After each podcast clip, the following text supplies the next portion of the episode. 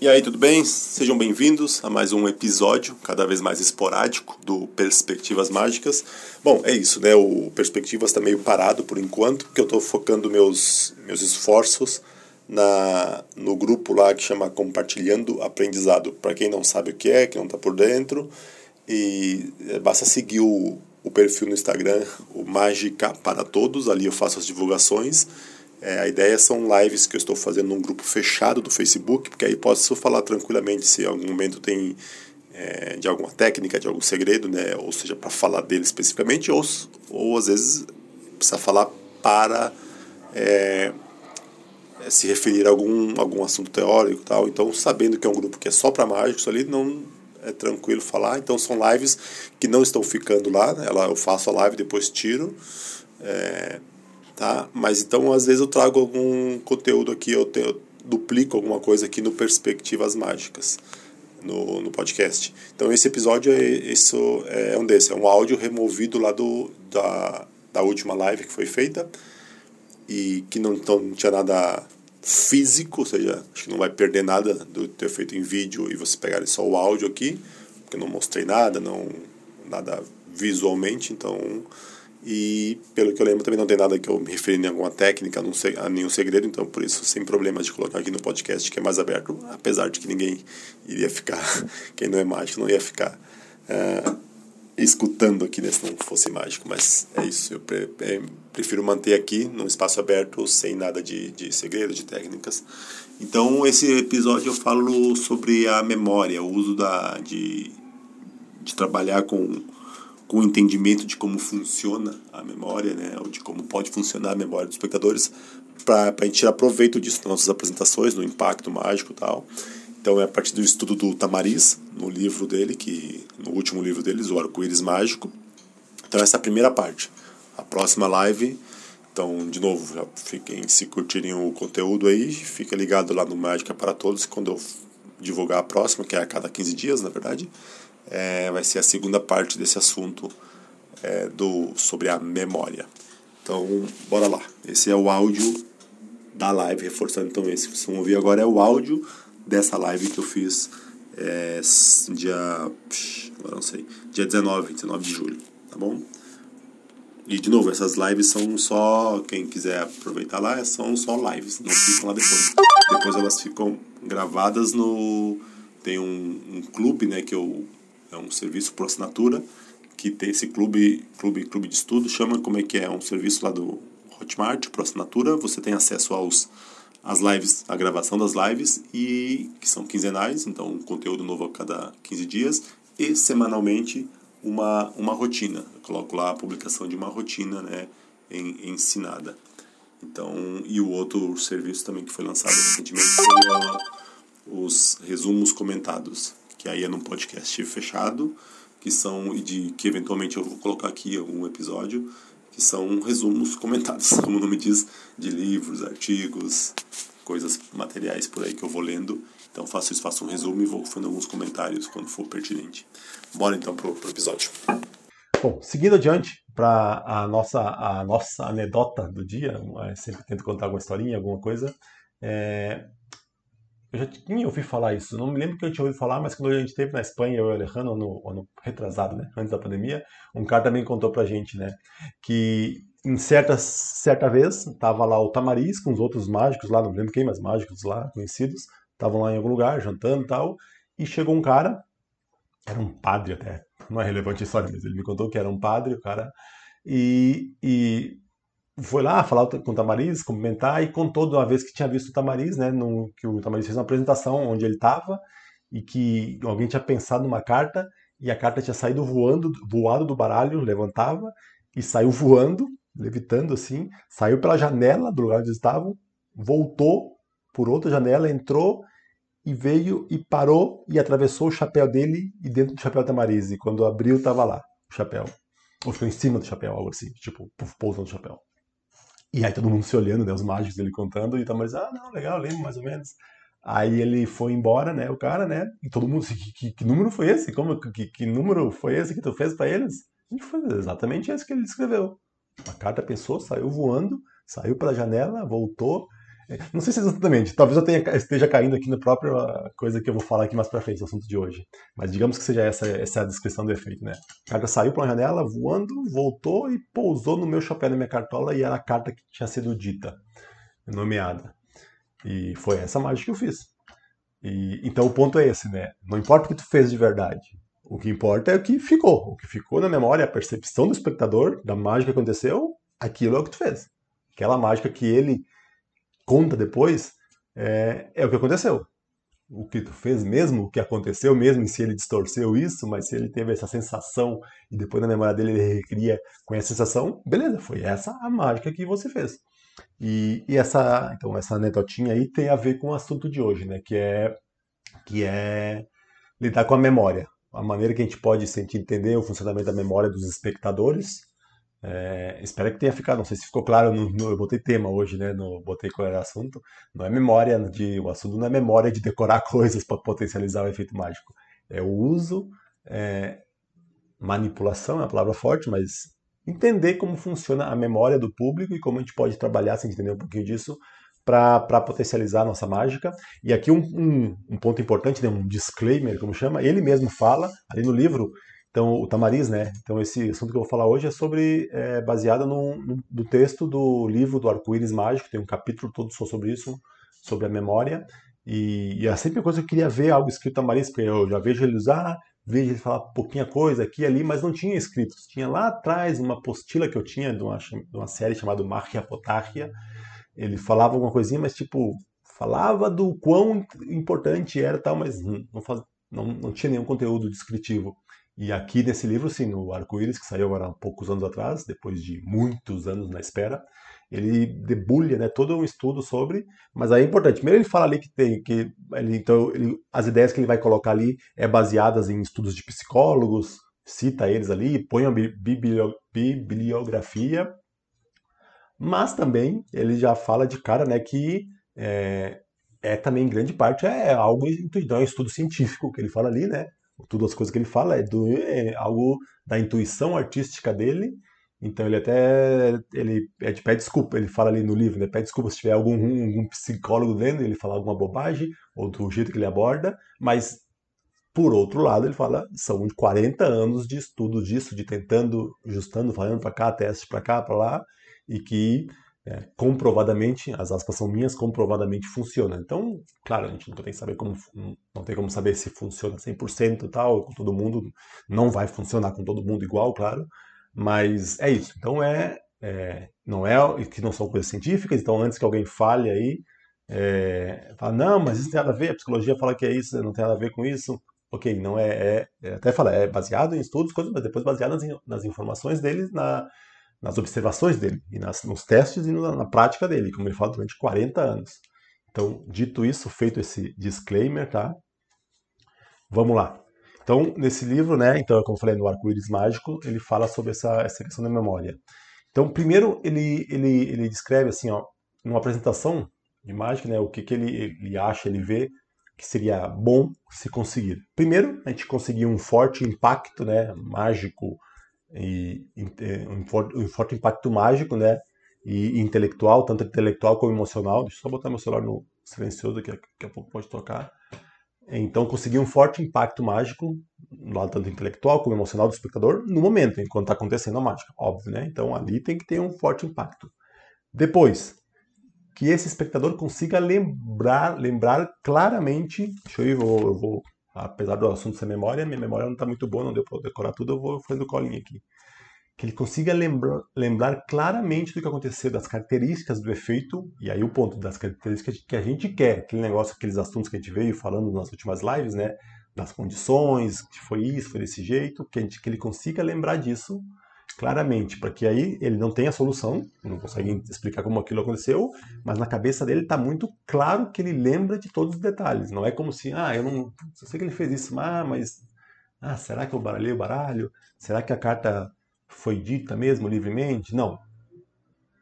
A gente tem que almejar que ele lembre claramente de todos os detalhes, que ele tenha certeza que ele sabe o que aconteceu. E mesmo assim não tem explicação, aumentando mais o mistério, né? E terceiro, que esses efeitos sejam memoráveis. Memoráveis não no sentido de que possam ser lembrados, mas que mereçam ser lembrados, que são dignos de ser lembrados, que a pessoa queira, queira lembrar disso, queira contar, queira compartilhar com os outros. Então são esses três pontos que a gente deveria tentar alcançar, segundo a Marisa ali, né? O impacto mágico na hora do efeito, em, em que as pessoas lembrem claramente do que aconteceu e, do, e com os detalhes que a gente quer, e que eles queiram passar isso adiante, que seja uma boa lembrança, que seja algo memorável, tá? Então, e aí ele trabalha, ele vai trabalhar falando disso aqui. Então ele divide em três etapas o processo de, da memória: a fixação, né, fixar uma memória, a permanência, conservação ou permanência e a evocação, né, ou seja, é lembrar, né, evocar aquela memória depois. Então, começando pela primeira, né, fixação do, do que foi percebido ali no momento. Então, alguns fatores que potencializam essa fixação, ele, ele lista aqui. Primeiro, o grau, o grau de atenção que está tendo ali, né? Óbvio, né? O grau de atenção. Então, primeiro ele fala um pouquinho nesse item da, da diferença entre memória imediata, que é aquela ali que, tipo, olhei uma carta e lembro dela, né? Daqueles segundos, aqueles minutos que está acontecendo alguma coisa aqui ao nosso redor. É, e, mas que depois de algum tempo vai embora, né? Que, que não fica depois, você não vai lembrar de um dia, depois de dois, três, uma semana, não vai lembrar. É a memória naquele momento enquanto está vivendo ali. Tá? Então ele faz a diferença entre isso, a memória imediata, e a memória a longo prazo. Tá? E depois ele até fala um pouco assim como tentar evitar que algumas coisas que a gente não quer evitar que passem da memória imediata para longo prazo. Tá? E, mas então de cara já fala que essa memória imediata, mesmo a imediata ali, depende do nosso grau de atenção no que está acontecendo. Óbvio, né? Meio óbvio. É... Então, se a gente conseguir diminuir o grau de atenção em algo que a gente não queira que seja lembrado, né? É, através das técnicas que, que, a gente tem de misdirection, de, de controle de atenção, né? De, de cobertura. É, é isso, né? essa memória não vai ser fixada, né? E, e vai deixar mais limpo o efeito. E aí não se trata de os olhos não verem, não é fisicamente esconder algo, não é eu controlo a atenção para cá e aqui minha mão eu estou empalmando algo, roubando uma carga enquanto as pessoas estão olhando aqui. Não, não se trata disso. A pessoa está olhando, mas não está vendo, não está registrando. Né? É o velho, aquela velha experiência né, de, de tu perguntar as horas para alguém, alguém que está usando o relógio, pus, pergunta as horas, a pessoa te diz as horas, e tu pergunta para ela se ela sabe se os, os números ali né, no relógio estão escritos em números romanos ou se, é, se são arábicos. As pessoas às vezes não sabem, a pessoa tem um relógio e nem sabe. E ela acabou de olhar para ele. Por quê? Porque ela, o foco de atenção dela não estava ali, estava em olhar as horas, estava em olhar a posição dos ponteiros. Ela olhou, ela viu, os, o nervo óptico dela captou aquela, os desenhos que estavam ali, ou se era romano, se era arábico, mas não estava com atenção ali, então ficou invisível, não foi para a memória, essa memória imediata, não, não tem como saber. Então, trazendo para o nosso mundo é isso, né? São técnicas, ele cita ali, eu acho, no livro, uma, uma carga né, de, de carta, fazendo um, efeito estilo sanduíche, né? Eu tenho a carta controlada no topo, tem que vir com duas, carregar, e tirar, separar de novo e já roubei a carta. Então isso, se for feito de uma maneira que em, com uma boa justificativa, é, pode isso ficar invisível para ele, não invisível fisicamente, mas invisível na memória e na percepção. Então o exemplo mais gritante disso é o número dos, dos braços cruzados, né? Que faz, não tem como a gente esconder, né? Não tem como a gente esconder isso aqui, né? Fazer que eu. Como é que é isso aqui? Que eu tenho que soltar e fazer isso. Não tem como fazer rápido que a pessoa. É, eu nem faço, eu me preocupo nem um pouco. Eu abro, aponto as pessoas, aponto, aponto e continuo. Ou seja, o, o, o movimento está visível aos olhos. Mas. E eu já fiz esse teste, eu já conversei com pessoas, né? Em, e que eu pedia para eles me descreverem, né? Que tinha, que tinha acabado de acontecer. Foi, a última vez que eu fiz isso foi num, num evento que eu fiz antes do mundo acabar antes da pandemia, eu lembro claramente, né? Os caras ficaram de cara, de cara. Ah, não, justamente, não, foi ano passado, porque foi na, foi na pandemia, foi no estúdio. E por isso, porque eu fiz uma entradinha, aí saí, fiquei ali conversando com eles, eu falei, ah, o que, que eu fiz? Repete para mim aí. Eles fizeram um momento, fizeram e tentaram ficar fazendo. Ou seja, não ficou registrado, não fica registrado esse momento que tu solta o braço para virar, e aí tem mesmo porquê, né? O Eric fala disso na conferência dele sobre o interesse, né? Quando é que o cérebro desliga, quando é algo que tu vai ensinar alguma coisa, às vezes né, no momento que não está esperando, então não, não vou dar atenção para aquilo. Então são várias, aquilo que eu falei, as ferramentas que a gente tem de controle de atenção. Não importa quais são, mas se a gente conseguir tirar a atenção daquele negócio, não fica fixado e a pessoa não vai lembrar, aquilo não existiu, apesar de ela ter fisicamente ter visto. Então, então é isso. primeiro fator que influencia o grau de atenção naquilo que está acontecendo. Óbvio, né? Segundo, elementos emocionais. Se, se, se tem uma emoção atrelada àquilo, a uma memória, é, ela se retém mais, né? Então, por exemplo, se eu estou fazendo. Até aqui quando eu escrevi, eu falava assim, se eu cometo aqui um erro de português, né? Porque isso aqui eu preparei para. É, ainda mais, é, ainda sobra daquele que eu falei, uma conferência que eu dei em Sorocaba uma vez no Sesc.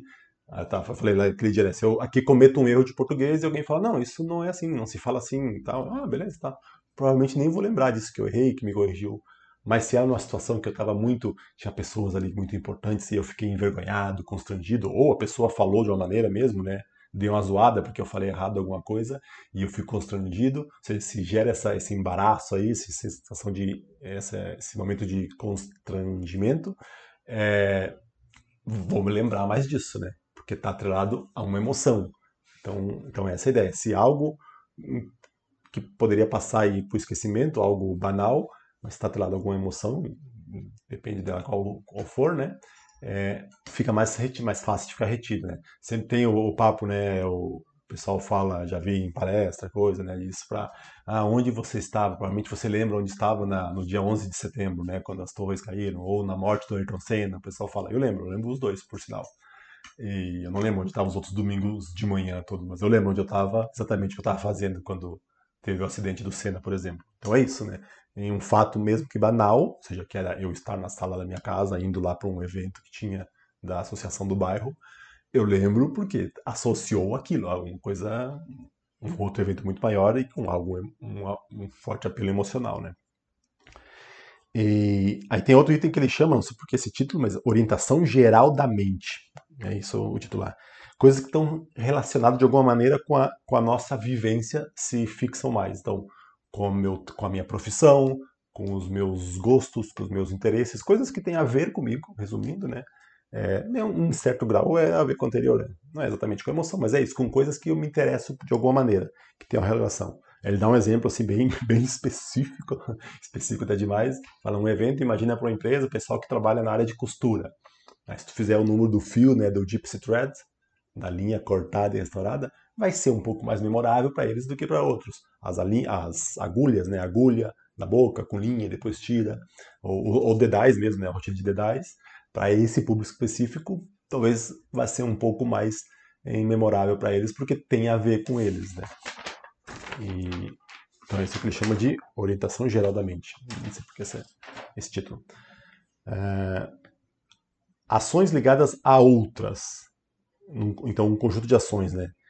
Então, vou até ler para não me perder. Coisas que, por sua pouca relevância, dificilmente seriam lembradas se acontecesse isoladamente, podem serem lembradas mais né, se forem em conjunto com outras ações. Então, por exemplo, ele fala, é, esse exemplo eu já dei lá atrás, quando eu falava da importância de fixar condições, eu dei exatamente esse exemplo que é o que ele usa e, e ele faz, né? De embaralhar, né? Se eu preciso que a pessoa lembre que embaralhou, ele faz, combina com o estilo dele, ele pede para segurar em cima da cabeça e fala, ah, embaralha como se estivesse fazendo um exercício, tipo polichinelo, não sei o quê. E essa ação absurda, e aí também entra o negócio da ação absurda, né? De uma imagem absurda. Quem já estudou um pouco de memória, né? De técnicas de mnemotecnia, é, sabe que eh, associar imagens absurdas fica mais facilmente gravado, né? Então, isso, associar esse embaralhamento, não para que ele esqueça com esse momento absurdo, assim, é, ou com outras ações de importância, é, ajuda né, a fixar, claro, porque está associada. Então, por exemplo, para que serve isso? É, se eu vou fazer um número de ACAN, né? Um N-card N-number, que eu quero passar a ideia que eu não toquei em nenhum momento do baralho. Eu só toco lá no momento muito para tirar da caixa, por exemplo, aquele método mas eu quero que fique, tentar ao máximo apagar isso que não quero que toque.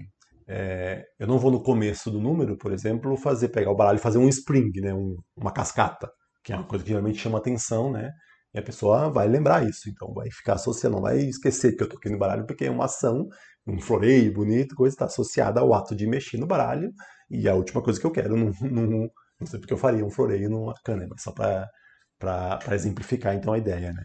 Que seria algo que chamaria atenção, a outra ação, essa ação do floreio, isso ia fixar o fato de eu ter tocado o baralho, que é algo que eu quero tentar minimizar a lembrança ou esconder, né?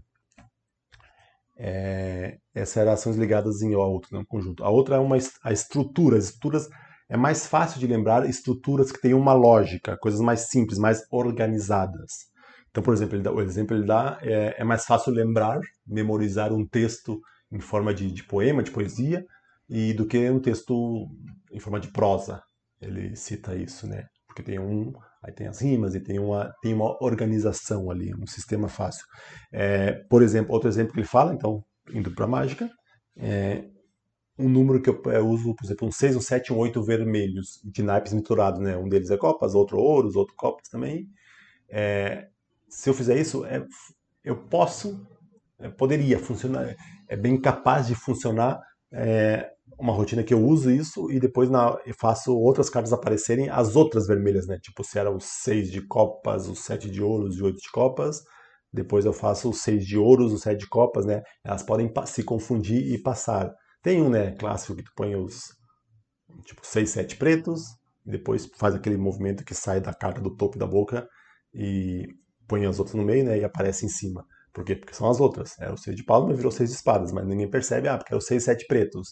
Aí ele fala, se em vez de se serem, se em vez de, de serem 6, 7 8 de naipes diferentes, fossem os 6, 7 de copas, ia ser mais difícil que eles esquecessem, né? Porque tá mais fácil, é uma imagem, uma estrutura simples, organizada, todos do mesmo naipe, né? Mas agora naipes misturados é fácil que passem por outro. Então tu lembra dos 7, 6, 7 e 8 vermelhos, da cor, do número que tem sequência, da cor, que é uniforme, mas aí tu não fixa qual é o naipe.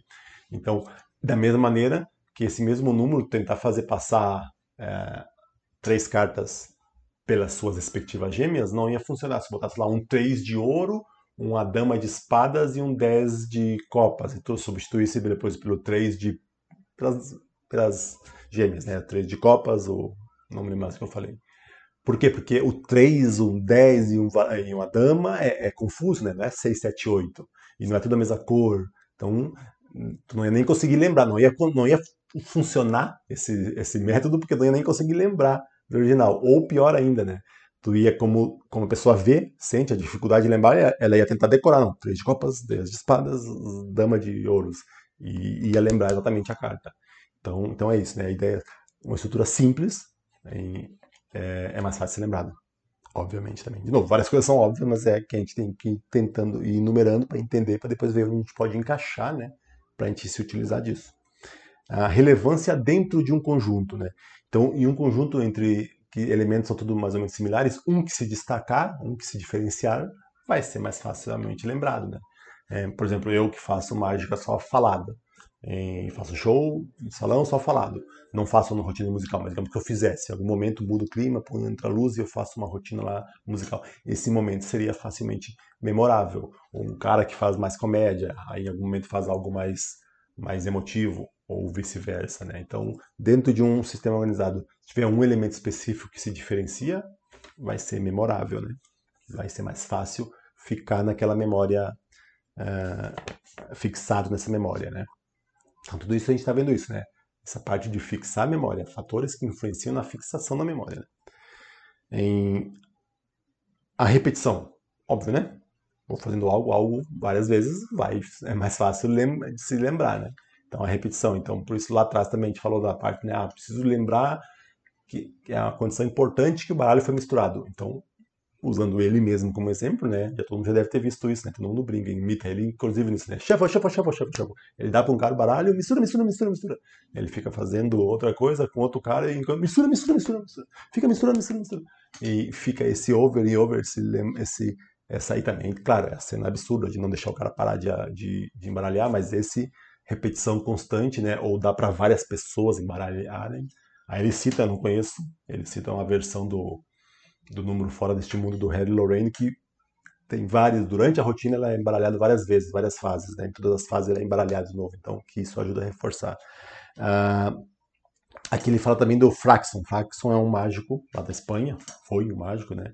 que é muito influente lá, era de manipulação, um mágico clássico, fazia manipulação, fazia produção de, produção de cigarros, e ele mostrava, eu nunca tinha visto, vi há pouco tempo, na verdade, um vídeo dele, e ele ficava toda hora mostrando a mão vazia, batia assim, mostrava a mão vazia, e produzia. Então ele não mostrava no começo e saía produzindo, ele mostrava a todo momento. Aí produzia um, jogava fora o cigarro mostrava de novo, batia. Esse negócio de bater, vamos falar mais adiante, é outro item.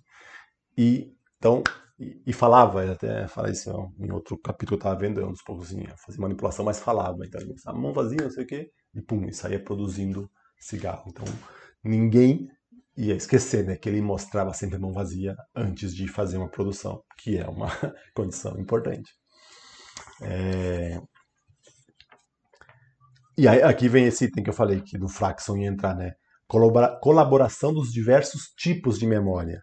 Então, se a gente conseguir mesclar em estímulos em visual, auditivo, olfativo ou conceitual, como ele diz, é, ajuda a reforçar. Né? Então, o exemplo do Fraxon era isso: ele, ele batia a mão para mostrar que estava vazia, ele batia e mostrava, né? Então, esse som repetitivo, né?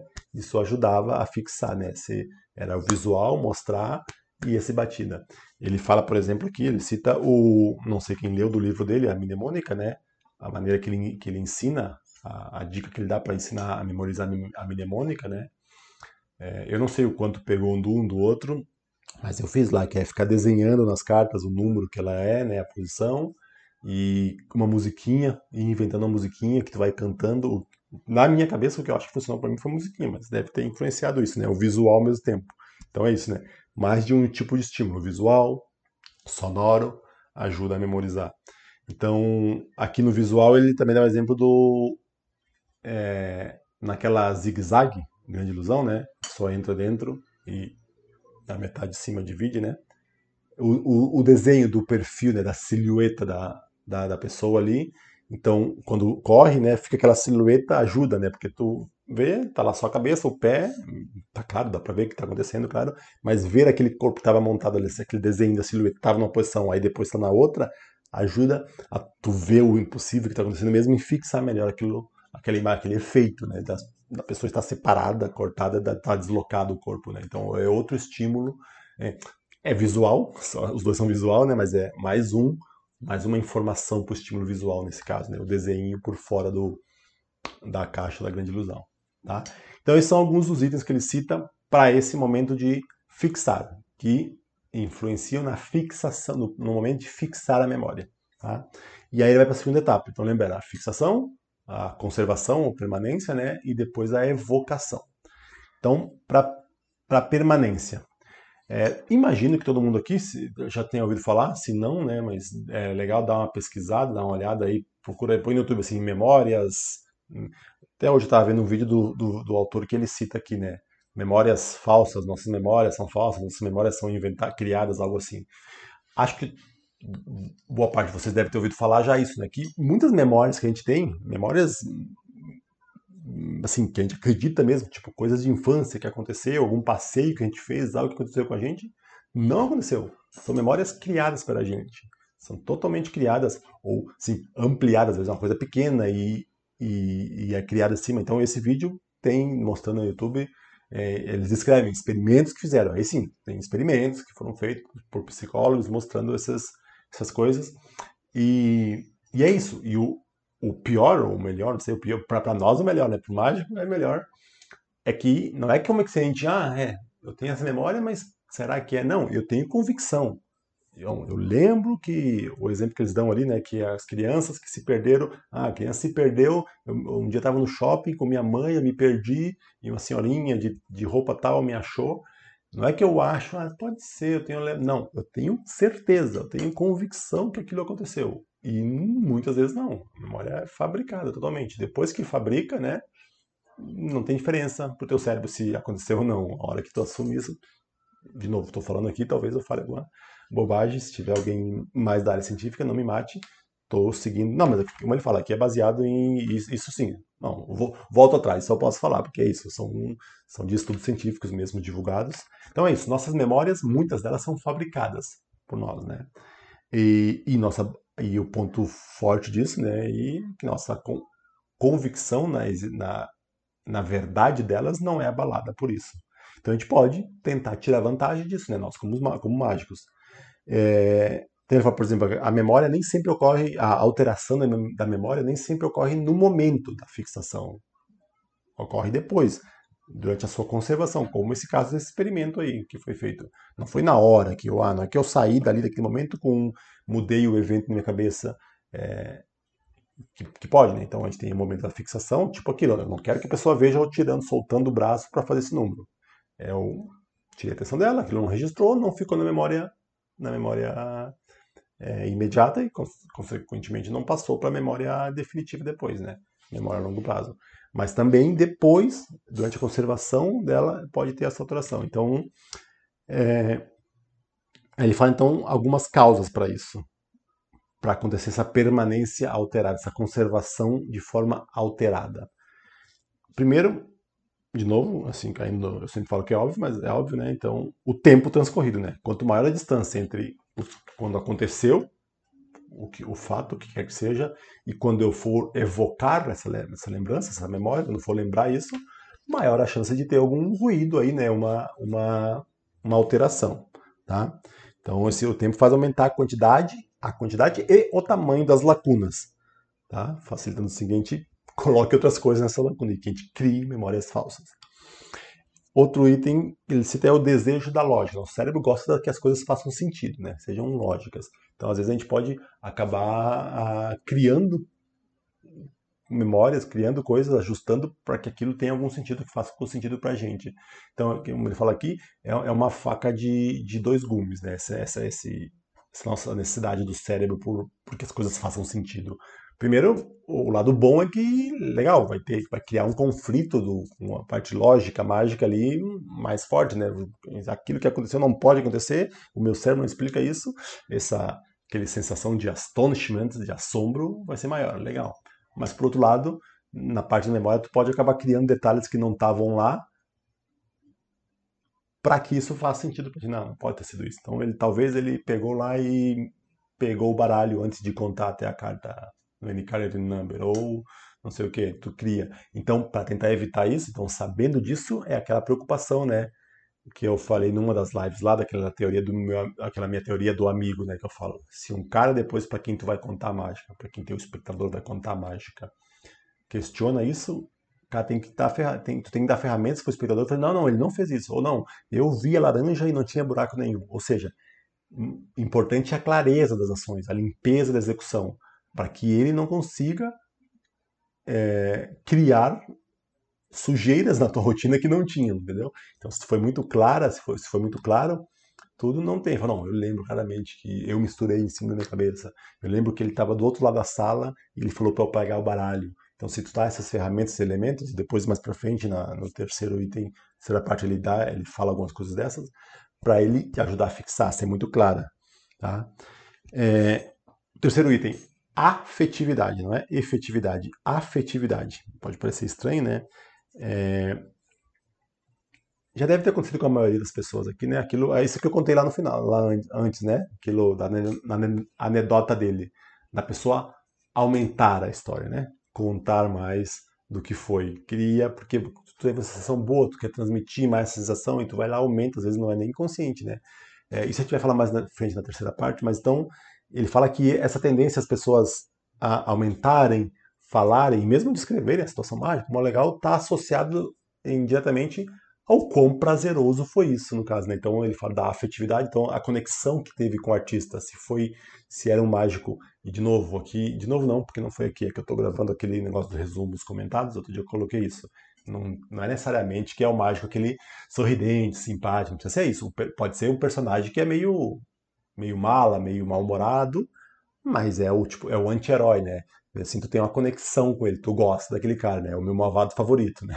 É o, é o House, da série House. Então não é que o personagem precisa ser o simpaticão e o risonho, mas é isso, que a pessoa goste do personagem, goste do mágico, tenha uma conexão. Então isso vai. Então ele fala que é, que é, é, é condição fundamental para que a pessoa tenha essa memória e aumente aquelas explique mais o que aconteceu e queira contar que tenha essa afetividade, essa conexão com, com, com o mágico, né? E com o momento que foi um momento agradável, foi algo legal então ele quer compartilhar isso. E quarto ou quinto item, não sei, próximo item. É, os fatores formais barra gestalt, que ele fala. Gestalt é, é, é, é, o, é, o, é o todo, a imagem que tu tem de uma, de uma situação. Então, por exemplo, vou ler aqui especificamente. Ele fala assim: muitas vezes a deformação da memória ocorre porque substituímos as, substituímos as formas complexas por formas simples e regulares, acentuando os detalhes significativos. Então, é, deixa eu ver se eu acho aqui uma coisa. Eu esqueci de colocar. Deixa eu procurar aqui. Então, por exemplo, deixa eu ver.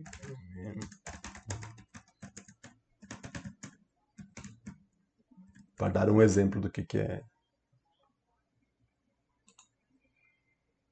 Ixi.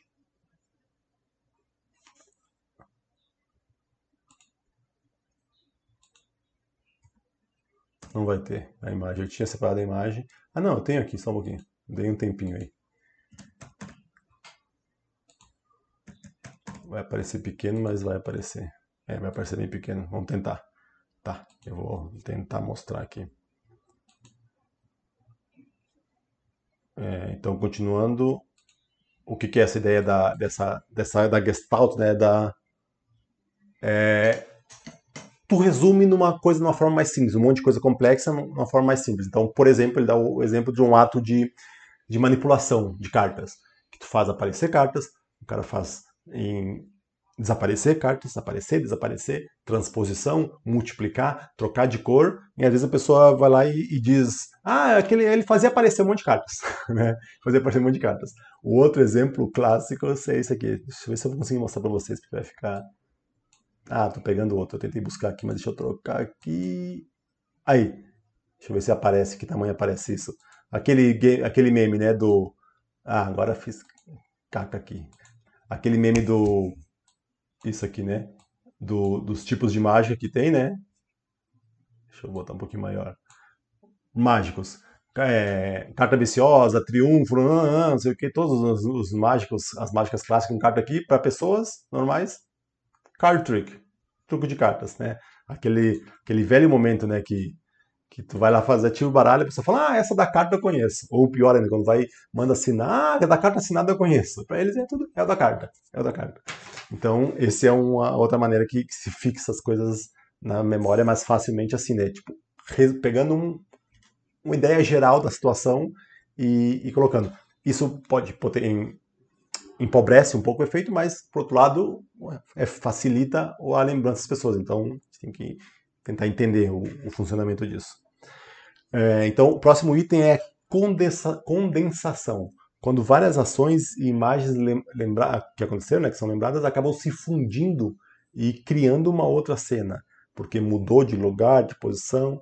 Então, tu tem várias coisas que acontecem e tu mistura elas e cria uma outra memória. Então, um exemplo é, tem quase apostaria, quase certeza que quem faz bolinha de esponja ou seja, todo mundo, todos nós. Bom, eu faço, pelo menos, não tem nenhum problema. As pessoas falam mal das bolinhas de esponja, adoro bolinhas de esponja. Mas se já deve ter, não sei se já aconteceu com você, de ver alguém descrevendo, né, para você, para alguém, para uma outra pessoa, né, na sua frente, né, o que aconteceu um tempo depois, ou no dia mesmo, mas um tempo depois, é... e que a, para mim, no meu caso, por exemplo, o que já aconteceu? A pessoa pegar e falar assim, falar que a pessoa que está contando, vamos chamar ela de espectador B.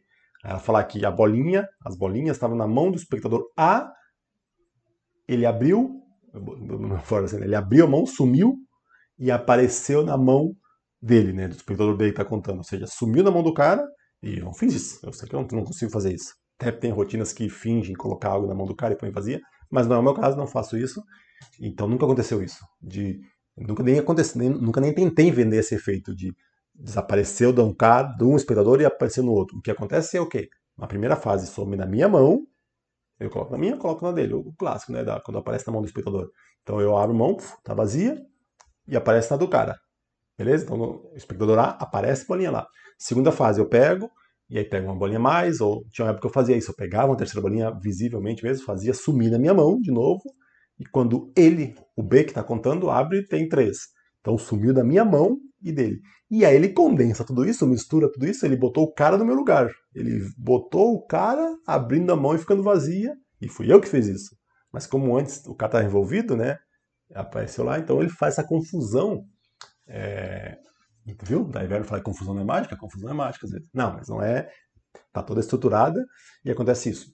E, de novo, não, aí tá. Primeiro, deixa eu, já, eu, não, eu não montei com isso em mente pensando nisso, mas eu vi isso acontecer. Então eu nunca deixo de fazer. Sempre que possível eu faço isso com dois espectadores. Por quê? Porque se eu fizer as duas fases com a mesma pessoa, eu nem dou a chance. Isso também não é a garantia que vai acontecer. Mas se eu fizer as duas fases em, com a mesma pessoa, aparece uma vez, depois a, que quando aparece três ou quatro de novo na mão da mesma, eu nem dou a chance de acontecer isso. De ele criar depois na memória dele essa imagem de um indo para o outro. Então, de novo, é, antes que. Porque às vezes a gente fala umas coisas, a gente vê o pessoal falar algumas coisas, né? E esse tempo mesmo eu estava vendo uma conferência aí e os caras acreditam muito, assim, né? Não, porque se eu fizer isso na hora, se eu fizer assim com a cabeça, todo mundo vai concordar. Funciona com alguns, como não é assim, é matemática, é uma coisa matemática certa. Então, às vezes os caras se empolgam demais, assim, com as técnicas psicológicas que não vai funcionar. Então, essa aqui, dessa maneira que está montada a rotina, que eu não montei por isso de novo, mas eu vi que acontecia, então eu manti assim. Pode, eu estou dando a possibilidade para que algumas pessoas aconteça isso. Então eu não vou perder essa, essa chance. Deixa lá. E não é que vai ser mais fraca a rotina se não acontecer. Se acontecer, é um, é um plus que tem. Tá? Então, mas é bom, isso é um exemplo bom para saber, né? Como pode funcionar isso aí, para a gente saber que, que a gente pode ter esse, esse, esse plus na rotina, né? É, e outro, outra coisa boa para aproveitar esse fenômeno do, do, da condensação é rotinas de várias fases, né, de algumas fases, para cancelar o método, que uma fase cancela o método anterior. Né? Então, por exemplo, eu faço. É, aqui, um, algumas pessoas vão me xingar aqui agora, mas é, é, que tem, é que tem um conceito que é muito legal, né? Assim, na, na, eu acho muito bonito, muito legal. Eu, eu, até já falei ele, assim, ah, que é legal, olha como é esperto falar isso, né? De não mentir da mágica, né? Você não deve mentir, não deve falar que, ah, essa é a sua carta, tem, tem outras coisas que é assim, se é uma coisa que eu não posso provar ou se é muito frágil, não vou mentir, claro, e não vou nem citar ela. Mas é que tem um. Não sei se vocês já ouviram falar por aí assim. Tem gente, ah, não, eu não minto nunca na minha mágica. Eu nunca minto. Porque eu não falo a sua carta tá aqui, eu falo a carta tá aqui e tá no meio. Para algumas coisas é mais sutil, mas os caras exageram com isso. E eu já vi eles mentindo em rotina, e não tem problema nenhum mentir, é mágico, não tem problema nenhum em mentir. Estou só falando isso que eu acho meio bobagem, isso de nunca minta na sua mágica, para não despertar inconscientemente, coisa. Acho meio pataquada. E, e eu minto nessa rotina, que eu, essa de, de, a carta ao bolso. Na primeira fase eu levo a carta, a carta, a carta empalmada pro bolso e tiro, pum. E na segunda fase, quando a carta já está lá, porque tem aquela troca, né, e deixa lá, então a carta já está lá. Então a segunda fase é muito limpa. Eu faço o gesto que eu faço, que é fazer um, um rifa no baralho, e falo mais uma vez, e, e falo gesto e vou mais uma vez no bolso como antes, na pontinha dos dedos. Eu falo, minto. Na pontinha dos dedos como antes, e antes não foi na pontinha dos dedos. E se eu quisesse falar esses caras que, ah, eu não minto nunca, eu falo frases duplas, não sei o quê, eu poderia, que faz, poderia dizer que faz sentido essa frase. Eu falo, e agora ela vai parar lá como antes na pontinha dos dedos. Eu poderia dizer que ela vai parar lá como antes, é a parte da frase, e na pontinha dos dedos eu estou me referindo a essa, então eu não estou mentindo. É o tipo de coisa de, de punhetação que às vezes os caras se empolgam demais nas teorias psicológicas dele, né? Então poderia vir aqui e mentir, dizer, não, eu não minto, porque eu falo, a carta viajou como antes, essa parte é verdade. Na pontinha dos dedos vou pegar, aí na pontinha dos dedos estou me referindo agora, não falei que na pontinha dos dedos como antes. Já vi caras falando esse tipo de coisa. É, eu dou risada quando vejo isso. Eu falei, filho, mente, não te preocupa. tu faz mágica, tu pode mentir. É, é por uma boa causa. Então eu minto, falo, e a carta viaja lá na pontinha dos dedos como antes. E, e aí é isso, um método cancelou o outro, porque as pessoas têm a, a gente tem a tendência que o mesmo efeito, efeito não no significado que a gente entende de mágica, né? Efeito de algo que aconteceu. Que um mesmo efeito é causado pela mesma causa. Então, se eu botei a mão livremente vazia aqui agora e tirei uma carta, antes essa carta parou lá de alguma maneira é, como parou antes também, foi a mesma maneira, o mesmo recurso que eu usei. Então, e aí nesse exemplo da condensação é isso, né? Eu vou só eu vou lembrar que eu mostrava a mão vazia, eu, a pessoa vai lembrar que o mágico mostrava a mão vazia tirava a carta do bolso, tá? Então, esse fenômeno da condensação de imagens, né, é, possibilita isso, cancelar métodos, né? Além daquela outra de criar falsas memórias. E aí o próximo aqui, ó, deixa eu ver se eu consigo mostrar. Quem foi que fez um kkk aí, quem deu risada aí. Quando eu chamei de mentiroso, os caras falam, que falam que não mente. Ah, o próximo aqui é. Deixa eu ver se vai dar para ver.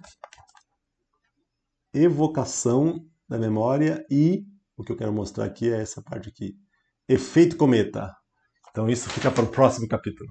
É, então lembra, memória era a fixação da memória, a permanência dela e agora a evocação. Quando a pessoa vai lembrar aquilo, vai evocar essa memória. E aqui é a parte, agora a parte legal. É, que ele fala do efeito cometa, né? Então vamos falar na próxima, que é isso. Pessoa, esse efeito que ao longo do tempo vai crescendo na cabeça do, do, cara. Cada vez que ele conta é mais e mais impossível, aquele negócio que eu falei antes, né? Tu fala do efeito e, e, e tu quer, porque como tu quer transmitir aquela sensação, o quão louco, o quão mágico foi pra ti, tu, tu aumenta. Sem saber, aumenta. Desconfio que às vezes até sabendo. E não é só com mágica, é uma história, né? Tu conta uma história, às vezes tu quer falar como foi emocionante, tu te empolga mais do que aconteceu. A história é muito mais emocionante sendo contada do que aconteceu mesmo, é porque tu quer que a pessoa sinta o que tu sentiu naquele momento, né? Então, e aí então ele fala disso, então é isso que é um, um termo dele, né? O efeito cometa, que vai crescendo ao longo do tempo, vai ficando mais impossível, cada vez mais impossível, impossível, impossível. E aí fala várias diquinhas bem práticas de como tentar amplificar isso. Então, eu falo, pô, mas agora tem que preparar a mágica que vai acontecer depois? Sim, é o que ele fala depois lá, lembra? Ter o impacto mágico, ter o impacto mágico na hora, ter a lembrança dela clara com, em o que aconteceu, certeza que aconteceu aquilo, que seja memorável e, e, o efeito continua. A mágica não acaba quando acaba a performance, a, a mágica continua acontecendo na cabeça das pessoas ao longo do tempo. Então, a última parte é dessa e é bem legal. E Fica para semana, semana que vem não, daqui a 15 dias. Beleza? Então, chamem os amigos aí, avisem quem se curtiram, se curtiram de novo. Bom, esse, esse final é sempre igual, né? Mas vou botar um vídeo sempre falando desse final. Divulguem, chamem, convidem amigos para ter mais gente aí para manter a motivação para continuar fazendo. Beleza? Estou chegando aqui o horário. Falou! Tchau, tchau, pessoal.